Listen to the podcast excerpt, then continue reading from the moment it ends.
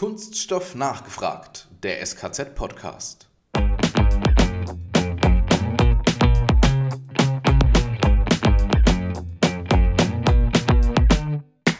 Die Cloud wird, wird immer wichtiger. Wo wir uns gerade äh, wirklich massiv mit beschäftigen, ist alles rund um äh, Datensicherheit, Kundensicherheit. Äh, es muss sicher sein.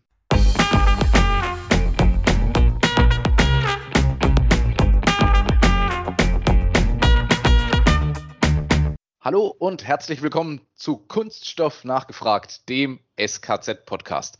Heute mit einem sehr interessanten Thema: Digitalisierung im Spritzguss. Fokus Medizintechnik. Alex, da haben wir uns was rausgesucht. Was verbirgt sich dahinter? Da haben wir uns richtig was vorgenommen. Also wir hatten schon ein Thema Digitalisierung in der Folge. Wir hatten auch schon einen kleinen Einblick mit einem Startup in die Medizintechnik. Und heute kommt die spannende Kombination und dafür haben natürlich zwei echte Experten eingeladen. Ganz genau so ist es. Und zwar unterhalten wir uns heute mit zwei Experten aus dem Unternehmen Kraus Maffei, mit Dr. Christian Bartsch und Stefan Fenske. Hallo und herzlich willkommen bei uns im Podcast. Hallo, danke für die Einladung. Bei uns ist es immer üblich, unsere Gesprächspartner dürfen sich immer ganz kurz selbst vorstellen. Und ich fange einfach mal an. Bitte nicht wundern, wir duzen uns auch gleich für die Zuhörerinnen und die Zuhörer. Das ist einfach angenehmer. Stefan, wir fangen mit dir an. Du bist jetzt wieder zurück in Deutschland, warst aber letztes Jahr noch für Kraus Maffei in China. Wie kam es denn dazu und was ist denn deine Position jetzt eigentlich bei Kraus Maffei? Das ist richtig. Ich war geplant für drei Jahre äh, für Crossmaffa in China und bin dann Anfang letzten Jahres von China aus in den Urlaub geflogen und von dort niemals nach Shanghai zurückgekehrt. Äh, dreimal dürft ihr raten. Es ging natürlich um das Coronavirus. Ja, und bin dann nach Deutschland heimgeflogen worden. Dann gab es ein paar Monate der Unklarheiten. Geht es nochmal zurück, ja oder nein? War dann Grenzen zu offen, hin und her. Ja, und habe dann aber seit äh, Juli letzten Jahres offiziell äh, die neue Position in München. Bin da zuständig für das Application Ownership, wie wir es nennen, für Non-Automotive, also alle Spritzkis-Technologien mit Ausnahme Automotive, das wir in einem anderen Bereich bei uns in der Firma clustern. Äh, klasse, kann ich mir das vorstellen? Du standest quasi in Badehose am Flughafen, deine ganzen Sachen noch in Shanghai und konntest nicht mehr zurück? Äh, ganz genau. Mir wurde dann netterweise eine Winterjacke zum Flughafen mitgebracht. Ja. Äh, ich war nämlich wirklich mit Badehosen, T-Shirts und Flipflops äh, am Flughafen in München gestanden, im Februar wohlgemerkt. Ja. Und dann ging es erstmal zum Winterklamotten einkaufen, ja, weil die waren tatsächlich komplett äh, in Shanghai in der Wohnung. Ja. Und da musste man dann reagieren. Ja. Aber haben wir alles hingekriegt. Sehr gut. Schön, dass wir dich heute hier bei uns im Podcast haben. Ja, Christian, und du stehst aber mit deiner Geschichte äh, gar nicht hinterher, denn du bezeichnest dich ja selbst als den digitalen Fremdkörper im Maschinenbau. Was hat es denn damit auf sich und was ist denn deine Aufgabe bei Kraus Maffei? Äh, ja, danke. Ähm, ja, der, der, Begriff Fremdkörper ist so auf den ersten Blick vielleicht ein bisschen negativ behaftet, ähm, aber ich, ich meine ihn tatsächlich ziemlich positiv. Ähm, ich bin jetzt seit gut zweieinhalb Jahren äh, bei Kraus Maffei, seit boah, über 15 Jahren jetzt im, im IT-Digitalbereich da unterwegs, habe viele verschiedene Aktivitäten dort auch äh, äh, ja, gemacht und viel erlebt, äh, Forschungsbereich geleitet, äh, war in der Beratung ziemlich lang unterwegs, äh, habe einen Ausflug in die Firmengründerwelt gewagt, äh, war, war bei, bei Linde, also im Gasunternehmen Linde, äh, in der Digitalisierung äh, lange äh, tätig oder eine ganze Weile zumindest tätig. Ähm, jo, und äh, wie gesagt, seit zweieinhalb Jahren ist bei, bei Cross Maffei und ähm, dort äh, für den ganzen Bereich Digital Solutions oder Global Digital Solutions, wie wir es nennen, verantwortlich. Ähm, das Team befasst sich hier ja, systematisch mit der Vernetzung all unserer Maschinentechnologien. Also da, warum machen wir das Ganze? Ja, weil Maschinen produzieren Daten, das schon eigentlich immer. Sensoren gibt es auch schon immer, äh, wurden halt bisher nie wirklich genutzt. Und ähm, das, ist, das ist eine der Kernthemen, ähm, wirklich sicherzustellen, diese Daten zu bekommen. Dass euch mal so ein Gefühl dafür zu geben, über welche Volumina wir da reden. Ähm, also wir haben oder wir rechnen damit, dass wir im Jahr 2024, da haben wir noch ein bisschen Zeit, ähm, so Pi mal Daumen 8 Petabytes an Maschinendaten kontinuierlich erfassen. Also Petabyte sagt wahrscheinlich jetzt niemandem irgendwas. Äh, das entspricht so Pi mal Daumen zwei Millionen DVDs. Äh, das ist nur ein, ein, ein, eine Momentaufnahme. Also es wird natürlich immer mehr. Äh, vielleicht für die Zuhörer, die mit DVDs nichts anfangen können. also man könnte eigentlich auch sagen, ihr könnt das Netflix-Angebot Stand heute in HD-Qualität 300 mal durchstreamen. Also es ist viel. Ähm, und diese Daten nutzen wir dann tatsächlich, um, um, um, gemeinsam mit den Kunden Digitalprodukte zu bauen, also die wirklich auch einen Mehrwert liefern. Und äh, dazu nutzen wir Technologie-Startups. Ihr habt es ja vorhin schon gesagt, dass ihr mit Startups äh, auch schon gesprochen habt, ähm, aber eben auch mit, mit globalen Playern wie einer Amazon Web Services, AWS. Und ähm, ja, zum last but not least Aufgabengebiet gehört dann auch noch diese Produkte beim Kunden zu betreiben. Also der hat die, der kauft die. Äh, der hat hoffentlich wenig Probleme, aber wenn er sie mal hat, äh, stellen wir natürlich sicher, dass die auch behoben werden. Ähm, genau, also ein recht umfangreiches äh, Aufgabengebiet, würde ich sagen. Wahnsinn, vor allem wenn man sich die Mengen vorstellt. Wir rechnen uns jetzt mal nicht in alte Tonbänder um für die ganz altgedienen, weil den Stapel können wir wahrscheinlich nirgendwo mehr unterbringen. Ähm, ja. Aber Christian, ich steige gleich mal ein. Unser Thema ist ja heute Digitalisierung in erster Linie wenn wir bei uns mit Verarbeitern über ihre Erwartungshaltung sprechen, ne, dann kommt immer gleich der Deus ex machina, der Gott aus der Maschine. Ne? Also eine sich komplett selbststeuernde Maschine, die niemals stillsteht, einfach die Teile ausspuckt, ohne jedes Problem. Ähm, wie nahe ähm, sind wir an dieser Denke dran? Und wie versteht ihr bei Kraus Maffei die Digitalisierung für die Kunststoffverarbeitung? Spannende Frage. äh, ich weiß nicht, ob jemand den Film Ex Machina kennt. Ähm, ist halt die Frage, ob man in die Richtung wirklich will am Ende des Tages. ähm, aber ja, äh, sich selbst äh, steuernde Maschine ist sicherlich das eine. Äh, die Frage ist ja, was ist denn, wenn die Maschine kaputt geht? Gibt es dann eine andere Maschine, die die Maschine repariert? Gibt es dann Roboter, die die Ersatzteile einbauen? Also ich sage mal, technisch machbar ist das sicherlich alles, ja, mit genügend Zeit, Geld, Ressourcen. Ähm, was wir uns halt wirklich als Frage stellen in dem Kontext ist, was, was brauchen eigentlich oder wollen unsere Kunden?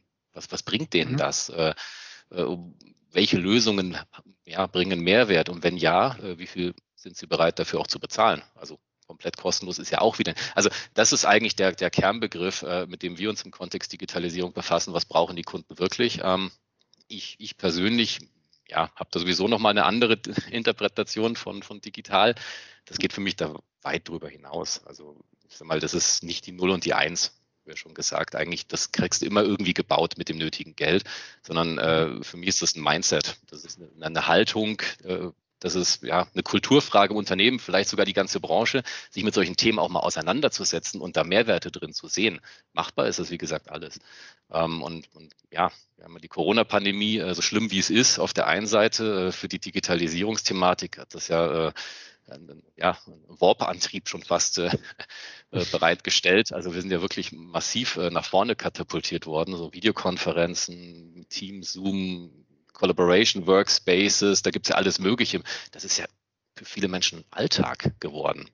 Ja, vielleicht mhm. auch unverhofft oder plötzlich, aber es ist Alltag. Und ähm, wenn man ehrlich ist, diese technischen Lösungen dazu, die sind, die sind bei gleichen, ja, so im Digitalkontext, die sind uralt. Also fünf, zehn Jahre alt. Äh, also von daher, das Spannende ist da gar nicht die Technologie oder die Digitalisierung per se, sondern dass, dass die Menschen anfangen, sich mit diesen Möglichkeiten, die es gibt, auch mal ernsthaft auseinanderzusetzen, Probleme zu lösen und darin dann auch einen Mehrwert zu sehen. Und ich glaube, das ist ein ganz, ganz entscheidender Aspekt äh, im Thema digital. Und äh, so gehen wir auch wieder an die Kunden ran, genau mit derselben äh, Denkweise. Ähm, ja, ich glaube, dass das für unsere Branche ja nicht nur eine Evolution, das ist schon eine Revolution, äh, was da gerade passiert. Ähm, und wenn ich mir überlege, was, was um uns herum gerade passiert, äh, auch bei unseren Kunden und woran wir jetzt auch seit zwei, ja, knapp drei Jahren sehr fokussiert arbeiten, also dann, also für, mich, für mich ist das Thema digital immer was, wo ich sage, das, ist, das sind die Superkräfte für unser Kerngeschäft. Also das gibt es ja immer noch. Aber jetzt halt mit äh, Sondereffekten und äh, das, das ist halt extrem spannend. Und, und ja, wir haben Digitalprodukt, Social Production, das ist ja halt ein super, super Beispiel für sowas. Ja, also klar, wenn am Ende Maschinen sich auch noch selber voll autonom steuern und dann noch sonst was mal super, aber das ist dann eher nice to have tatsächlich. Ich finde es total interessant, dass, dass du davon sprichst, dass diese Techniken eigentlich schon fünf oder zehn Jahre alt sind und der Großteil der Branche gerade eben sagt, oh mein Gott, wie soll ich damit nur zurechtkommen? äh, und eigentlich und eigentlich sind das Themen, die es schon ganz, ganz lang gibt. Und wenn man da sehr digital affin ist, die ja, wie gesagt, eigentlich schon mehr oder weniger dazugehören. Und man muss ja ganz ehrlich sagen, wir sind ja auch noch nicht in unserer Runde, wie wir hier sitzen, die Ältesten, aber ich glaube auch für den einen oder anderen von uns war es erstmal eine Umstellung definitiv. Äh, und auch die Unternehmen mussten sich da ja erstmal umstellen. Wichtiger Begriff, den du gerade eben genannt hast und der sehr häufig bei euch bei Gross Maffei vorkommt, Social Production. Was hat es denn damit auf sich? Was verbirgt sich denn dahinter? Social Production ist, ist, ich bezeichne das immer ganz gerne als unser digitales Flaggschiff-Produkt für Spritzgussmaschinen. Also, und das ist genau das, was ich gerade meinte mit der Vernetzung und dem Thema Daten. Das basiert genau 100 Prozent auf der Vernetzung von Maschinen und den daraus gewonnenen Daten. Ähm, und das ist ein sensationelles Beispiel dafür, äh, wie wir jetzt die, die Produkte auch sehr konsequent mit Kunden entwickeln und äh, wirklich an deren Bedürfnisse adressieren oder anpassen und, und deren Bedürfnisse adressieren. Ähm, was ich da immer ganz gerne erzähle, ist so, so der, woher kam eigentlich die Idee dazu? zu Social Production. Und das ist jetzt nichts, was so im stillen Kämmerlein entstanden ist, sondern das ist ja, äh, sagen wir mal, Zufall gewesen ein Stück weit äh, und Neugier.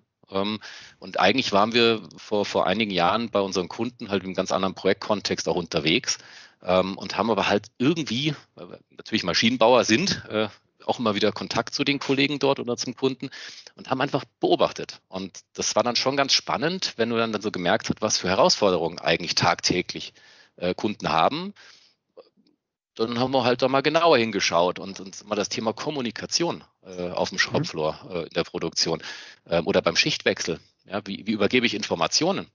Ähm, das sind sehr soziale Themen eigentlich, die da aufpoppen auf der einen Seite. Und dann natürlich das ganze Thema Interaktion zwischen einer Maschine und dem Menschen.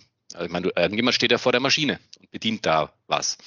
Äh, dummerweise äh, haben diese Maschinen halt sehr, sehr viele Sensoren, spucken irre viele Daten jeden Tag aus, Gigabytes an Daten. Ähm, und wenn man ehrlich ist, muss da schon jemand, und da sind viele Abhängigkeiten mit drin, und da muss man schon fast Datenexperte sein, um wirklich Entscheidungen auch treffen zu können. Mhm. Und ähm, so entstand eigentlich die Idee zu überlegen, kriegt man nicht diesen, diesen Interaktions-, Kommunikationsgedanken irgendwie verknüpft mit einer extrem einfachen äh, Visualisierung und Darstellung dieser komplexen Daten. Ähm, ja, und so ist Social Production im Endeffekt entstanden. Ähm, wir haben da einige sehr gut befreundete Kunden, mit an Bord geholt und haben jetzt über anderthalb Jahre das gemeinsam entwickelt. Und das Ding ist jetzt verfügbar als äh, App für Android, iOS, im Web. Also ja, da, da, da glaube ich, können wir ganz, ganz stolz sein jetzt mit dem Produkt. Also schön den Fokus auch die äh, auf die Einbindung der Menschen in den digitalisierten Produktionsprozess. Ne? Genau, so kann man es genau. umschreiben. Also wir, wir, wir vereinen hier wirklich die Vorteile, nennen wir es mal, von sozialen Medien äh, mit mhm. den modernsten Technologien im Endeffekt der Produktionsüberwachung. Und, ähm, Maschinen berichten ja live jetzt so proaktiv in, in, in Chaträume, ähm, wo halt, also die werden Teil einer Benutzer-Community auf dem Shopfloor, wenn man so will. Ähm, und das, das ist halt das Neu. Also das, das ist gab es halt bisher nicht. Und ähm, dann hast du halt noch äh, natürlich den Technologieanteil darin, dass halt äh, Social Production wirklich selbstständig mittels, mittels patentierter Algorithmen, Stichwort künstliche Intelligenz ist da sicherlich noch mit drin, ähm, oder Methoden davon, ähm, ja, Abweichungen im Produktionsprozess extrem früh erkennt und äh, damit eigentlich diese ganze Maschinenüberwachungsthematik auf ein ganz neues Level hebt, weil am Ende für den Kunden ist das bares Geld, was er erspart, weil äh, wenn ich weiß, wann meine Maschine oder potenziell in die falsche Richtung läuft, sozusagen, dann kann man ja gegensteuern. Und also das ist so das eine. Und das andere ist, äh, es hat halt einen riesen Einfluss auf, auf die Qualität, äh, beziehungsweise den Ausschuss, der, der eben vermieden wird, oder ein Abfall, der halt quasi vermieden wird, weil ich ja deutlich früher in so einen Prozess eingreife. Und kann man sich natürlich vorstellen, äh, das hat auch eine gewisse Auswirkung dann auf, auf das ganze Thema Nachhaltigkeit. Ja. Du, du, hast auch davon gesprochen, ihr habt es stark mit guten Kunden zusammen entwickelt. Mir ist auch aufgefallen, auf eurer Homepage stellt ihr jetzt stark die Kundenanwendungen mehr in den Fokus. Ähm, Stefan, du bist ja mehr für den Bereich Medical verantwortlich jetzt bei Kraus Maffei. Das finde ich ganz spannend, weil denkt man an Kraus Maffei, denkt man eher an große Teile, noch größere Maschinen. Wo ist da der Brückenschlag zum Medical? Was macht ihr da so? Ja, da sagst du was, Alex. So werden wir wirklich im Markt wahrgenommen, ja, als der Großmaschinenhersteller, der ausschließlich die Automobilbranche beliefert. Das ist mit Sicherheit ein ganz wichtiger Ast bei Crossmafia, gar keine Frage. Aber wir sind auch in den anderen Bereichen aktiv. Also sei es Medical oder Packaging oder technische Teile sind wir eigentlich in allen Bereichen wirklich von Kleinst bis Großmaschine mit abgedeckt, sind im Markt von unserer Historie her natürlich nur sehr bekannt im Automotive-Bereich und haben uns da eben, ja, du sprichst die Homepage an, in 2020 wirklich komplett neu ausgerichtet und haben da, sag ich mal, den Kunden und seine Anforderungen an die Bauteilproduktion wirklich nochmal mehr in den Fokus gerückt als jemals zuvor. Wir haben wirklich gesagt, das steht bei uns im Mittelpunkt und wir möchten wirklich äh, lösungs- und anwendungsorientiert sein und kundenorientiert sein. Und ich selber bin eben auch, das ist in dem Bereich entstanden, der Bereich Application and Product Owner. Bin ich selbst ja, wie vorhin Matthias auch schon eingeführt hat, bin ich eben selbst für Medical zuständig. Das heißt, einmal bin ich der auch selbst der Application Owner für Medical und habe auch einen Expert Sales mehrere Kollegen Medical um mich herum. Ja. Und unsere Aufgabe gemeinsam ist es quasi, die ja, Markt- und Kundenbedürfnisse ähm, zu clustern, zusammenzufassen, wirklich das Ohr am Markt zu haben, in welche Richtung geht es, was sind gerade die Trends im Bereich Medical, worauf kommt es in der Verarbeitung an. Bei Covid-19 war das nicht so schwierig, da musste man nur Zeitung lesen eigentlich, sage ich mal, ja, und viel eben mit den Kunden in Austausch gehen. Und was wir dann eben tun, ist diese Markterkenntnisse und die Kundenbedürfnisse eigentlich zusammenzufassen und dann unseren Product Ownern, die bei mir eben auch im Bereich sind, an die zu übermitteln als Anforderungen, ja, dass die quasi das zukünftige Produktportfolio danach ausrichten, um dementsprechend die richtigen, ja, die richtigen Weichen zu stellen im Bereich der Produktentwicklung. Ja. Und so wollen wir uns halt eben noch viel mehr wirklich auf die Problemstellung des Kunden, ja, als jemals zuvor eigentlich fokussieren, ja. Und es hat sich halt jetzt auch insbesondere bei einigen Medical-Projekten in der Vergangenheit bemerkbar gemacht. Das Thema Medical ist gerade im Moment ein mega spannendes und wir kennen das selbst, Alex, von, von unseren Partnerunternehmen auch, die in dem Bereich tätig sind. Bei, bei diesen Unternehmen, da boomt es gerade im Moment. Also da läuft es wirklich richtig, richtig gut. Das ist einerseits ganz toll, wenn man aber dann den Grund dafür weiß, wiederum nicht ganz so toll. Wie ist es denn bei euch? Ähm, welche Projekte im Bereich Medical habt ihr denn in der letzten Zeit umgesetzt? Darfst du da über das ein oder andere vielleicht sprechen?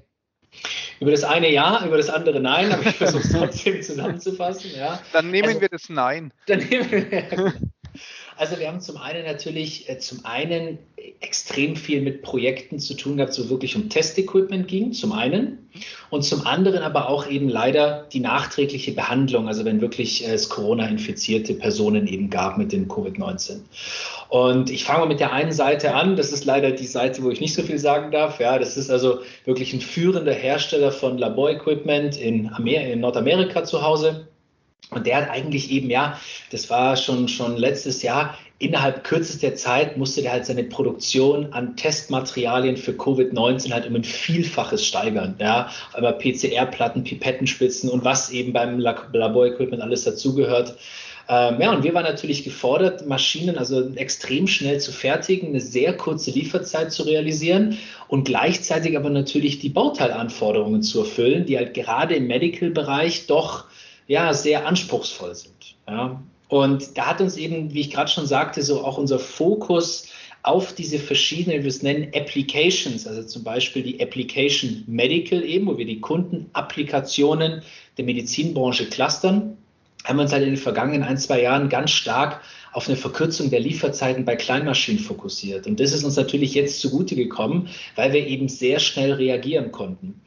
Der Kunde hat aber viel mehr nachgefragt, als wir eigentlich äh, liefern konnten. Das heißt, auch unser, unser Portfolio-Mix, unser Maschinenmix im Unternehmen aus hydraulischen und elektrischen kleinen Maschinen war halt ideal in dem Moment, um wirklich äh, das zu liefern, was der Kunde gebraucht hat in der kurzen Zeit. Und insbesondere auch von, von Seiten Christian aus dem Bereich Service hatten wir auch den Service in der Region schon massiv gestärkt und in, auch in unserer Neuausrichtung kommt sehr, sehr viel Unterstützung ähm, aus des Headquarters auch.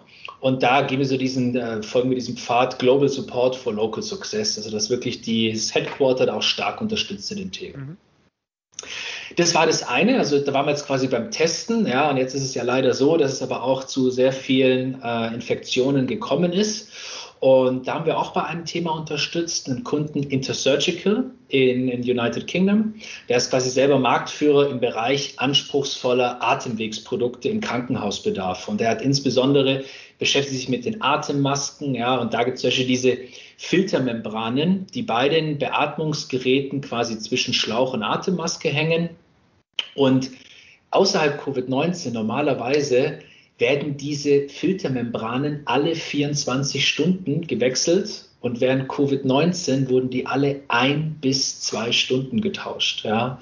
Nur daraus kann man schon ableiten, was das eben für einen Mehrbedarf bedeutet hat. Das heißt, er hat in kürzester Zeit seine Produktion hochgefahren, die Schichten hochgefahren, aber der hat auch jede Menge neue Maschinen gekauft oder gebraucht in dem Moment und da haben wir auch unterstützen können. Hier war noch die Herausforderung, dass auch viele Mehrkomponentenmaschinen dabei waren. Und da war ich auch unsere, auch innerhalb der Neuausrichtung, wir konnten halt die technische Auftragsklärung da wirklich besonders effizient eigentlich durchziehen. Wirklich mit, wie Christian vorhin schon sagte, mehrere wirklich dicht aufeinander gepackte Teams-Meetings direkt mit dem Kollegen in United Kingdom äh, den Auftrag abgeklärt haben. Und das hat wirklich auch nochmal wirklich zu einem Vertrauensbonus geführt. Also auch der Geschäftsführer, der Charles Bell, hat wirklich nochmal ganz klar betont, äh, auf wen er sich da eben verlassen konnte in dieser Krise und, und wer wirklich zur, zur Seite stand mit, mit Lösungen in dem Moment. Und das war uns nochmal zusammenfassend so wichtig, ja, den Kunden zu fragen, der Kunde sagt, ich brauche 20 elektrische Maschinen jetzt sofort. Und dann fragen wir, Brauchst du wirklich 20 elektrische Maschinen sofort oder reichen dir auch jetzt zu Beginn zum Beispiel zwei hydraulische und danach liefern die elektrische? Also wir waren konkret auf die Lösung des Kundenproblems. Darauf waren wir fokussiert, dafür eine Lösung zu finden. Und es ist uns in diesen beiden Fällen wirklich, würde ich sagen, sehr gut gelungen. Mega cool und gerade in so einem anspruchsvollen Spannungsfeld, wie es jetzt gerade im Moment ist, wirklich auch eine Herausforderung. Also da, wie gesagt, Hut ab, Chapeau. Danke. Jetzt muss man sagen, wir, wir verschmelzen ja heute so diese beiden Themen, das Digitale mit dem Thema Medical. Christian, in deine Richtung gefragt, wenn ich heute eine Maschine bei euch bestelle, bekomme ich dann direkt ein Digitalpaket dazu? Und wie wichtig ist denn der Service jetzt dann im Digitalzeitalter oder im Digitalisierungszeitalter? Wird es denn vielleicht sogar mehr? Äh, also ja, also ganz, ganz ehrlich, ich glaube, das ist, das ist der Differenzierungsfaktor am Ende des Tages. Ähm, und, und ich glaube, das wird eine Kombination aus mal, den klassischen Produkten, also wir nennen das Lifecycle-Produkte, also Ersatzteilpakete etc. Ähm, und den Digitalprodukten sein. Also diese Kombi. Und ähm, wir müssen da äh, über die Maschinentechnologie hinaus unseren Kunden einfach Dienstleistungen, Produkte anbieten, die, die also wirklich auch wieder aus Kundensicht gedacht, deren Performance ja erhöhen. Ähm, das ist halt nicht nur die Maschine, das ist auch noch alles drumrum. Äh, und warum machen wir das? Natürlich, weil wir dann unseren Kunden wiederum deren, also für, für, unsere Kunden Wettbewerbsvorteile gegenüber ihrem Wettbewerb schaffen. Also das ist ja dann wirklich auch ein Mehrwert, den, den wir so generieren. Und das geht tatsächlich nur über den Service und die, die Dienstleistungen äh, und die Produkte vielmehr. Ähm, wir haben ja sogenannte ähm, Smart Service Packages, äh, die wir da geschnürt haben. Und die können halt individuell auf die Bedürfnisse der Kunden zugeschnitten werden. Ähm, und die, ja, wie gesagt, beinhalten neben klassischen Ersatzteilpaketen, ähm, Servicegarantien, Einsatzzeiten von Servicetechnikern etc eben auch Digitalprodukte, wie zum Beispiel ähm, Smart Assist, ähm, was, was, was ein spezieller äh, Remote-Service mit Datenbrillen ist. Also so Augmented Reality äh, beispielsweise. Oder eben Condition Monitoring, was eine Verschleißerkennung von bestimmten Teilen beinhaltet. Äh, oder eben halt Social Production. Also diese Kombi, die, die, die ist wahrscheinlich der Differenzierungsfaktor. Und ähm, standardmäßig ein Digitalpaket, das ist halt die Frage, was wir darunter verstehen, ähm, Jein. Ähm, was standardmäßig drin ist, ist, ähm, dass zum Beispiel jede äh, Spritzgussmaschine, die, die ausgeliefert wird, standardmäßig mit äh, unserem äh, sogenannten Smart Cube ausgestattet wird. Ähm, und das jetzt seit ja, einem halben, guten halben Jahr. Und äh, das ist so ein relativ kleiner, hochperformanter Industrie-PC, der auch 5G äh, kann. Und der, der stellt halt diese Vernetzung sicher, über den Kunden dann halt auch einfach Digitalprodukte buchen können jetzt nicht genau wie im App Store äh, beim Smartphone, aber mal, die Idee dahinter ist sehr, sehr ähnlich. Und ähm, ich glaube, dass genau diese Möglichkeiten, diese Einfachheit auch für Kunden sowas zu buchen, das wird standardmäßig angeboten dann, genau. Das ist spannend, du hast ja erwähnt mit Ersatzteilen, ne? da, da denke ich schnell an das Schlagwort Predictive Maintenance. Also mein Saugroboter daheim, ne, der schickt mir aufs Handy in der App, wenn er jetzt meint, sein Filter müsste gewechselt werden. Ähm, kann ich mir das künftig auch für die Kunststoffverarbeiter vorstellen? Also die Spritzgussmaschine sagt mir, hey, ich bräuchte da mal. mein Saugroboter macht das noch nicht. Aber ähm, ja, ich muss aber dazu sagen, ähm, also wir sind jetzt, wie gesagt, seit so gut zweieinhalb Jahren sehr fokussiert genau an den Themen dran und ich glaube, da sind wir schon recht weit. Ja.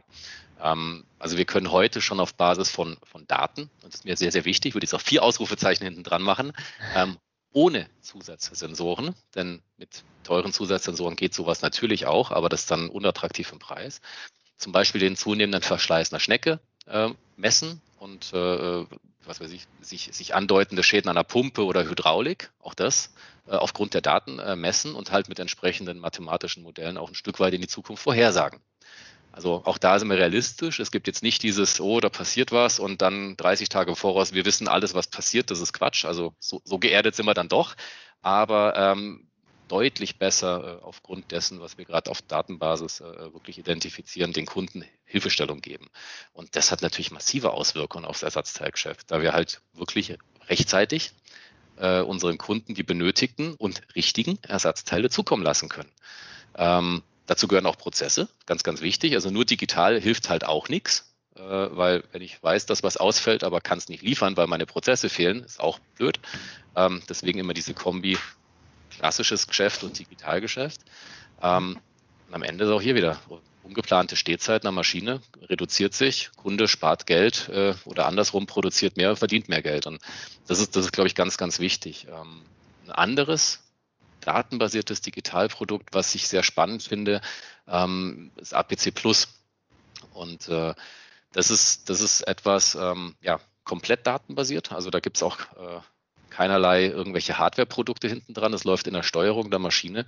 Und äh, dabei werden wir halt in Echtzeit wirklich die äh, Parameter der Maschine, während sie produziert, werden angepasst, ähm, sodass halt der produzierte Output auch immer in der gleichen Qualität rauskommt. Mhm. Mal sagen, ja, also Qualität erwarte ich, das sollte immer gleich bleiben, immer gleich hoch und so. Es klingt halt banal, äh, ist es halt leider nicht, weil ähm, der, das äh, Kunststoffgranulat, was man halt nutzt, leider nicht immer hundertprozentig identisch ist.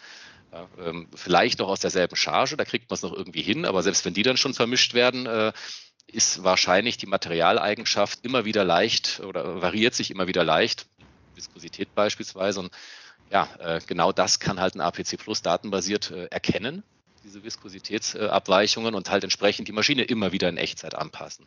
Und ähm, ja, jetzt könnt ihr euch vorstellen, äh, wenn es Thema Rezyklate äh, jetzt ins Spiel kommt, was ja wirklich schwierig ist, in großen, großen Mengen gleichbleibende Qualitäten auch äh, sicherzustellen, ist halt so eine Digitallösung extrem hilfreich. Und auch für Medical. Und genau jetzt kommen wir wieder ins Spiel.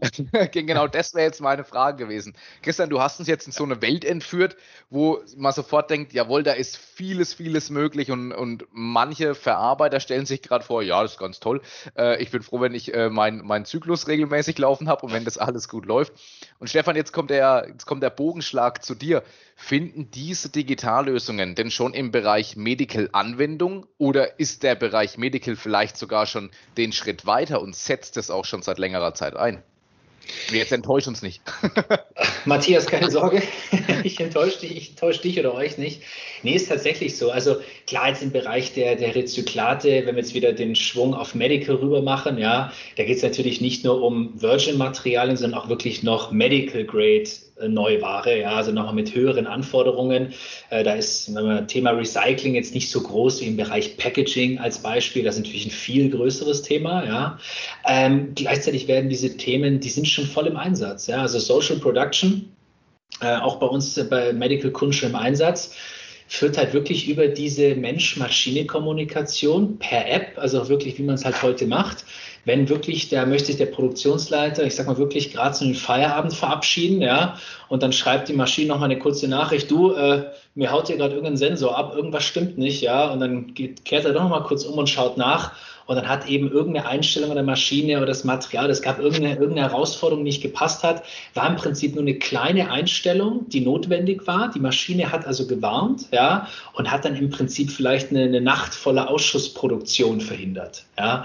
Und es ist natürlich gerade im Medical-Bereich, wo es wirklich um Output geht, es ist natürlich besonders entscheidend, dass wir die Maschinenverfügbarkeit so hoch halten wie irgendwie möglich. Und da ist natürlich Social Production ein Wahnsinn, wahnsinniges wichtiges Instrument, um da zu helfen, was wir wirklich immer mehr Kunden auch im Medical-Bereich schon erfolgreich angeboten haben und die das wirklich sehr, sehr schätzen. Ja.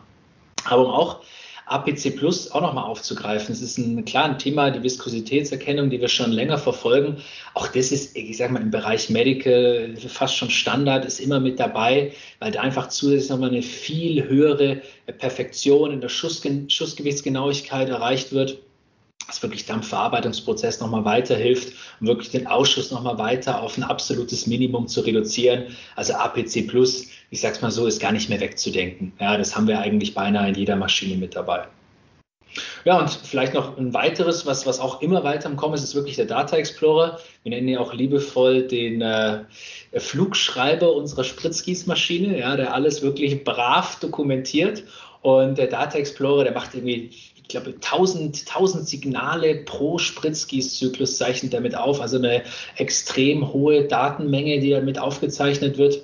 Und das ist natürlich dann für die Rückverfolgbarkeit genial. Ja, also ich kann dann wirklich für jedes hergestellte Bauteil, wir haben es auch mal gezeigt, könnte ich mit einem QR-Code versehen und dann wirklich die Prozessdaten auf dem QR-Code wirklich diesem einem hergestellten Bauteil äh, zuordnen bei einem Medical-Bauteil jetzt einen QR-Code aufkleben, ist ein bisschen schwierig. Ja, das ist jetzt in dem Fall vielleicht nicht äh, Sinn der Sache, aber da geht es mehr um Chargen. Ja, also dass ich jetzt eine Charge von Pipettenspitzen, die wird zum Beispiel verbeutelt und dann bekommt halt der Beutel, bekommt dann einen QR-Code mit diesen 1000 Zyklen zum Beispiel, wo diese so und so viele äh, Pipettenspitzen hergestellt worden sind. Also Christian äh, fasst immer sehr schön zusammen und Zukunftsmusik, aber es ist wirklich bei uns in der Neumaschine schon sehr viel angekommen davon. Also nicht, nicht zuletzt diese drei, ich könnte jetzt noch weitere Beispiele nennen, aber so die drei mal hervorgehoben, spielen wirklich eine immer wichtigere Rolle, auch im Medical-Bereich. Da hören wir jetzt schon viel, wohin die Reise geht. Ne? Extrem fast schon Science Fiction, was alles schon möglich ist und bei euren Kunden im Einsatz. Aber mal ganz frech gefragt, wie ist denn wirklich so der allgemeine Stand der Digitalisierung bei den Verarbeitern in Deutschland und weltweit? Sind wir da wirklich schon in der Fläche? Medical ist wahrscheinlich doch eher recht weit, oder, aber sind wir in der Fläche schon so stark digitalisiert oder arbeiten noch viele mit alten Maschinen und auch alten Prozessen? Ich bin jetzt kein Jurist, aber ich sage mal, es kommt drauf an. ähm, ja, es kommt darauf an, wirklich, äh, mit wem man spricht. Ähm, also mal zusammengefasst, es tut sich brutal viel. Also mhm. nicht zuletzt durch Corona. Wenn ich überlege, ich bin jetzt seit zweieinhalb Jahren da, als ich angefangen habe bei Kraus Maffei, da haben wir schon mal über das Thema Maschinenanbindung an Cloud nachgedacht, also auch als Social Production mal so in, in, in den Hinterkopf kam. Das war, vergiss es, das war undenkbar. Da gab es keine Kunden, die gesagt haben, logisch, ich äh, vernetze mal entspannt alles über eine, eine, Amazon Cloud und so weiter. Keine, keine Chance. Ähm, und uns alles rund um Daten war so das Feedback, Stichwort Data Explorer. Äh, das war was für Nerds. Das ist nicht unser Kerngeschäft, äh, ist ganz nett, aber äh, nee, ich produziere fertig. Ähm, das war vielleicht für Großkunden interessant, die eigene IT-Abteilungen hatten, die vielleicht auch den einen oder anderen Datenexperten hatten. KMUs, keine Chance. Also so gut wie gar nicht. Ähm, international ähnliche Geschichte. Das sind ein paar Großkunden, ja, äh, die offener für so Themen waren. Und es gibt ausgewählte sagen wir mal, Mittelständler, die, mhm. äh, das hat dann aber auch was mit, äh, mit der, sagen wir mal, der Führungsriege eines Mittelständlers zu tun, so familiengeführte Unternehmen, wo dann die zweite, dritte Generation kommt. Die sind dann offen für solche Themen, ähm, ist aber noch nicht in der Fläche angekommen. Was man aber merkt, und das finde ich extrem spannend, äh, und das ist auch wirklich, wirklich ein Erfolg, den wir da jetzt auch messbar sehen, ähm, wenn ich mir anschaue, was wir in den letzten vier, sechs Wochen ähm, an teilweise an Aufträgen gewonnen haben und dann Kundenfeedback kam im Nachgang, wir, hab, wir haben die Aufträge gewonnen, weil wir Digitalprodukte wie ein Social Production und Smart Assist mit anbieten. Das ist dann natürlich spannend, weil dann, hat, dann, dann, dann sind wir genau wieder dieses über die Maschine hinaus äh, den Mehrwert liefern. Und wenn Kunden anfangen, genau in so eine Denke reinzugehen, zu sagen, hm, kostet mich vielleicht mehr, aber ich habe dann mehr, mehr, mehr Wert am Ende des Tages, äh, den ich da einkaufe und am Ende sehe ich, Business Case rechnet sich trotzdem oder gerade deswegen. Also das, das ändert sich schon. Ähm, die Gesamtbranche hat, glaube ich, noch einen ganz guten Weg zu gehen. so, so, so fair müssen wir, glaube ich, sein. Ähm, aber das ist ein Quantensprung im Vergleich von vor ja, zwei Jahren tatsächlich. Also meine Wahrnehmung jetzt. Und beim Thema, beim Thema Mehrwert, äh, Christian, würde ich gerne nochmal anknüpfen. Also ich stimme dir absolut zu mit dem, was du gesagt hast. Es ist natürlich genau auch unsere Aufgabe. Also gerade wie auch die Application oder im Bereich Neumaschinen ist auch die Aufgabe, diesen Mehrwert darzustellen. Also was ist denn der Mehrwert von Social Production? Ja, das ist, das ist nicht einfach erklärt, aber dann wirklich mal anhand von einem, von einem speziellen Fall. Stellen Sie sich mal vor, Sie hätten eine Nacht, eine Ausschussproduktion, ja, um da mal gewisse Rechnungen einfach anzustellen. Also das ist einfach super wichtig, da wie eine Art Mission Missionarsarbeit zu leisten, ja, und Rechenbeispiele zu bringen, wann kann Social Production wie etwas bringen, ja. Ähm, und ich gehe aber noch einen Schritt weiter. Die, die Kunden und die Verarbeiter sind das eine aber auch unsere Kollegen bei Kraus Maffei, die Vertriebskollegen, auch die sind es bisher gewöhnt, Spritzgießmaschinen zu verkaufen. Ja? Auch da müssen wir intern auch äh, von diesen Produkten überzeugen und eben sagen, Mensch, schau mal, was Social Production für, für einen Mehrwert bieten kann, was ein Data Explorer für einen Mehrwert bieten kann. Ja? Da müssen wir quasi auch intern, und da sind wir jetzt die letzten zwei Jahre, zwei, drei Jahre, glaube ich, wirklich einen guten Weg gegangen, dass es eben auch da das ist vielleicht auch, Christian, du hast gerade die Altersstruktur beim Kunden angesprochen, vielleicht auch bei uns intern. Klar, äh, jüngere, jüngere Vertriebler, die sind affiner, was sowas angeht, die vielleicht im Kundengespräch als allererstes von Social Production erzählen und irgendwann mal auf die Maschine kommen, ja. Und vielleicht ein Vertriebler mit, mit 20, 30 Jahren Erfahrung, der geht viel mehr auf die Vorteile der Maschine selbst, ja.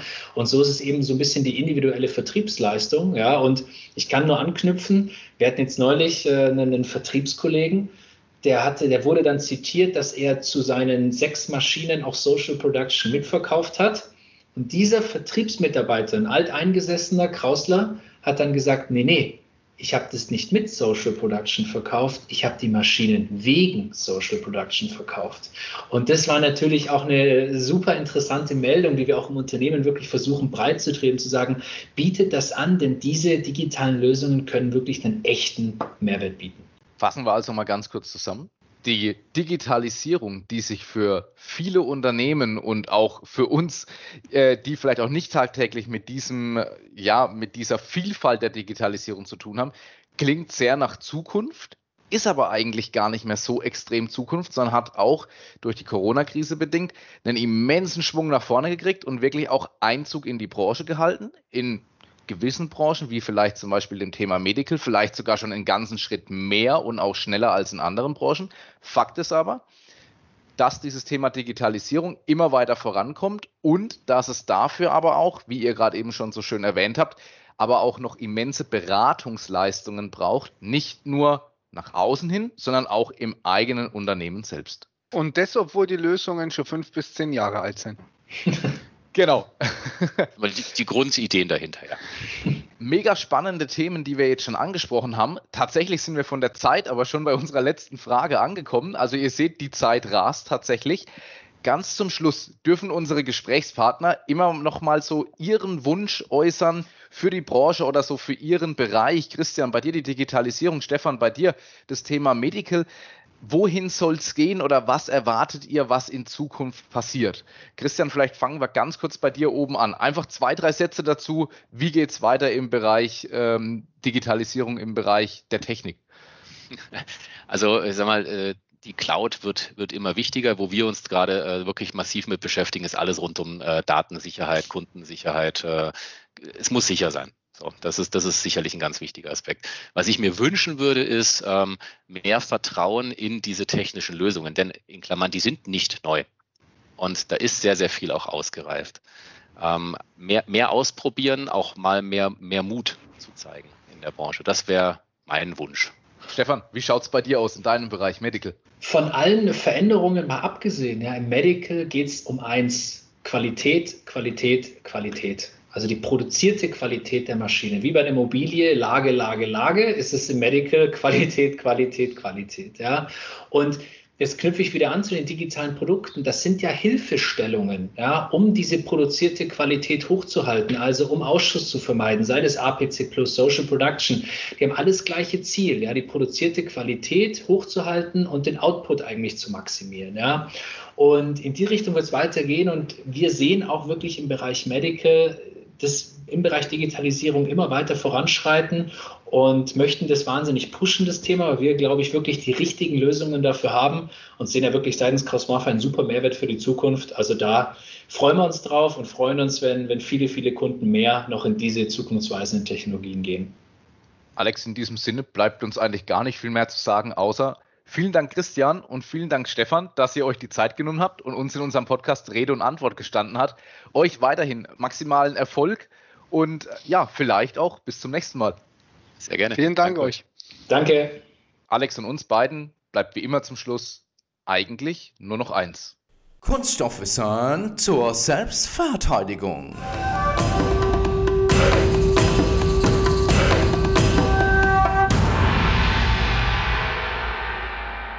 Thema Sicherheit und Thema Qualität. Sag mal, woraus besteht eigentlich ein Fahrradhelm?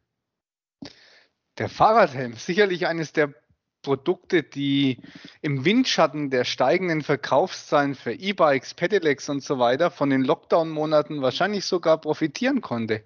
Alle zieht es nach draußen und Fahrradfahren ist natürlich auch ideal, um etwas Sport zu machen und trotzdem Abstandsregeln und so weiter einzuhalten. Aber natürlich, du hast recht, das Köpfchen muss geschützt werden. Und natürlich ist der Helm aus Kunststoff. Warum? Leicht und trotzdem schlagzäh. Vor allem auf die letzte Eigenschaft kommt es an. Der Großteil des Helmes besteht aus EPS, also expandierten Polystyrol. Der wird noch mit einer weiteren Kunststoffschicht überzogen. Und jetzt kommst du. Genau. Damit das alles auch wirklich sicher ist, müssen Helme in der EU die EN 1078 überstehen. Das heißt, behelmte Prüfköpfe mit Massen zwischen 3,1 und 6,1 Kilogramm fallen lassen aus 1,1 oder 1,5 Metern Höhe auf eine Ebene oder auf einen Winkel. Wenn der Prüfkopf das dann übersteht, beziehungsweise nur geringe Kräfte misst, dann muss man sich kein Kopfzerbrechen mehr um Kopfverletzungen machen. In diesem Sinne, macht's gut, euer Matthias und der Alex. Wir hören uns.